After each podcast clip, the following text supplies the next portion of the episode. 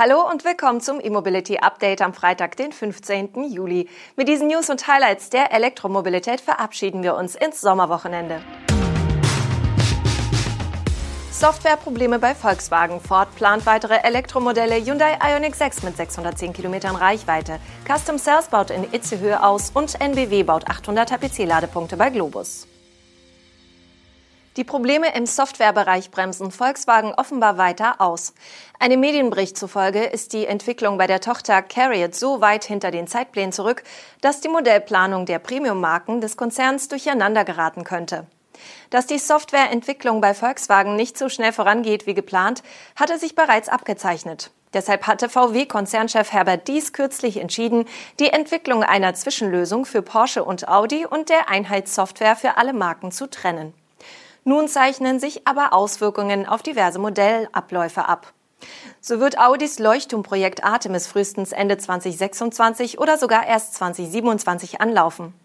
Bei der ersten Ankündigung des hochautomatisiert fahrenden Elektroautos war noch von 2024 die Rede. Es käme also drei Jahre verspätet.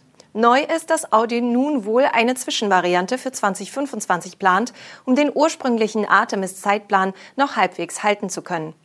Dabei soll es sich um eine abgespeckte Version mit höherer Karosserieform des Artemis-Modells handeln, die ohne die Killer-Applikationen beim autonomen Fahren auskommen müsste. Um weit mehr geht es bei der Luxustochter Bentley. Bei den Briten soll sogar der Zeitplan für die Transformation zur reinen Elektromarke wackeln. Auch beim Elektromarkan von Porsche und beim Audi-Schwesternmodell Q6 e-tron droht Verzug.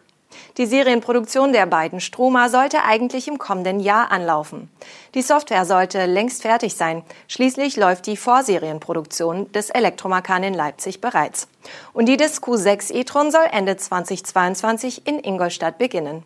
Doch während die Hardware entwickelt ist, fehlt Medienberichten zufolge noch die Software. Und damit wechseln wir in die USA. Der Hersteller Ford plant nach dem F-150 Lightning auch für seine kleineren Pickup-Trucks Maverick und Ranger entsprechende Elektrovarianten. Und die sollen dann auch in Europa vertrieben werden. Beim Europäischen Markenamt hat sich Ford deshalb bereits die Modellnamen Maverick Lightning und Ranger Lightning schützen lassen. In den USA gibt es interessanterweise mit Maverick Thunder und Ranger Thunder abweichende Bezeichnungen. Damit würde Ford in den USA von der Lightning-Bezeichnung für seine elektrischen Pickups abrücken. Aber auch für den F-150 hat sich Ford die Bezeichnung F-150 Thunder schützen lassen. Möglicherweise deutet das also auch auf eine andere Modellversion hin. Der Maverick ist bei den Verbrennern das kleinste Pickup-Modell von Ford. Während es zu einem möglichen elektrischen Maverick noch keine weiteren Infos gibt, ist das beim Ranger anders. Der elektrische Ford Ranger wird zusammen mit einer Elektroversion des Amarok von VW Nutzfahrzeuge entwickelt. Daher wird der Ranger als globaler Pickup von Ford auch in Südafrika gebaut. F-150 und Maverick sind hingegen vorrangig für Nordamerika konzipiert und werden daher auch dort entwickelt und produziert. Nachdem Hyundai vor kurzem bereits das Design des neuen Ioniq 6 enthüllt hatte, folgen nun die technischen Daten und weitere Details. Die Elektrolimousine soll auf eine WLTP-Reichweite von bis zu 610 Kilometern kommen und damit rund 100 Kilometer weiter als der Ioniq 5. Dieser vorläufige Wert gilt für die 77,4 Kilowattstunden große Batterie. Zudem sind die 610 Kilometer nur in Kombination mit dem Heckantrieb und den 18 Zoll Felgen möglich.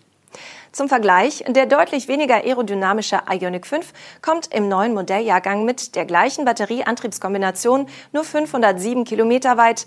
Der Kia EV6 ist mit bis zu 528 Kilometern angegeben. Das Topmodell des Hyundai Ioniq 6 mit Allrad wird derweil 239 kW Systemleistung bieten und für den Sprint von 0 auf 100 kmh nur 5,1 Sekunden benötigen. Eine Reichweite ist bei dieser Version noch nicht bekannt. Eine wichtige Änderung zum Ioniq 5 und EV6 gibt es bei der Basisbatterie. Statt auf 58 kommt diese im Ioniq 6 auf 53 Kilowattstunden. Eine Reichweite nennt Hyundai zu dieser Variante noch nicht, sie dürfte aber bei rund 400 Kilometern liegen. Bekannt ist vom Basismodell nur der Verbrauch. Mit unter 14 Kilowattstunden auf 100 Kilometer soll er eines der energieeffizientesten Fahrzeuge auf dem Markt sein. Dazu trägt unter anderem die Karosserie mit einem Luftwiderstandsbeiwert von 0,21 bei. Unverändert ist das 800 Volt Ladesystem. Das Laden von 10 auf 80 Prozent dauert 18 Minuten. Zudem verfügt der Ioniq 6 über die Vehicle-to-Load-Funktion, bei der mittels Adapter über den Ladeanschluss diverse elektrische Geräte mit Strom versorgt werden können. Alternativ gibt es eine 230 Volt Steckdose unter der Rückbank. Zudem wird eine intelligente Routenplanung mit Ladestationsbelegung in Echtzeit angeboten. Preise nennt Hyundai für den neuen Ioniq 6 zum aktuellen Zeitpunkt noch nicht. Das soll erst vor dem Marktstart erfolgen.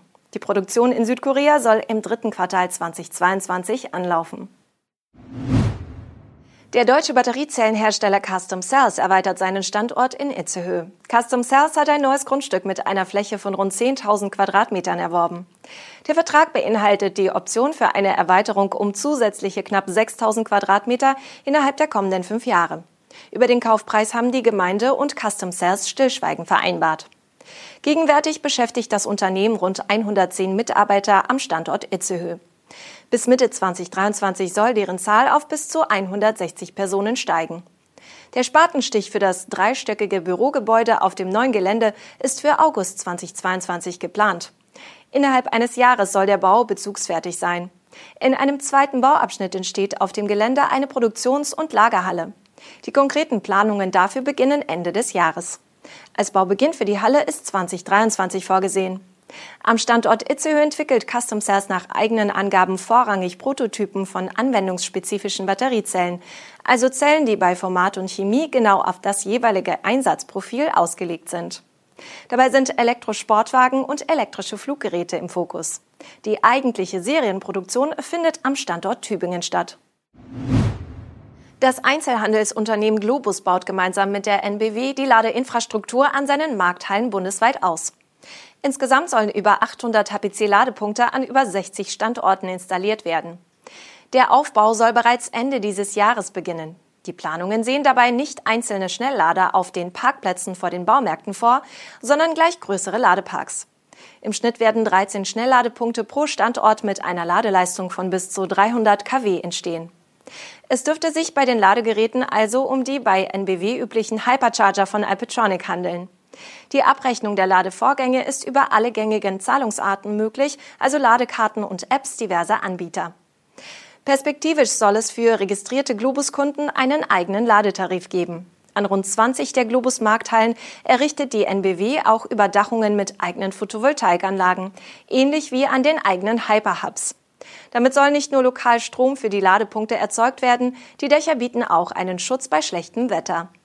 Für die NBW ist die Kooperation mit Globus bei weitem nicht die erste Zusammenarbeit mit einem Einzelhändler oder einer Baumarktkette.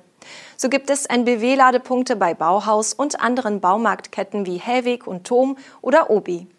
Auch mit Rewe hat die NBW eine Ladekooperation. Zu Globus zählen 51 SB-Warenhäuser, 90 Baumärkte und sechs Elektrofachmärkte in Deutschland.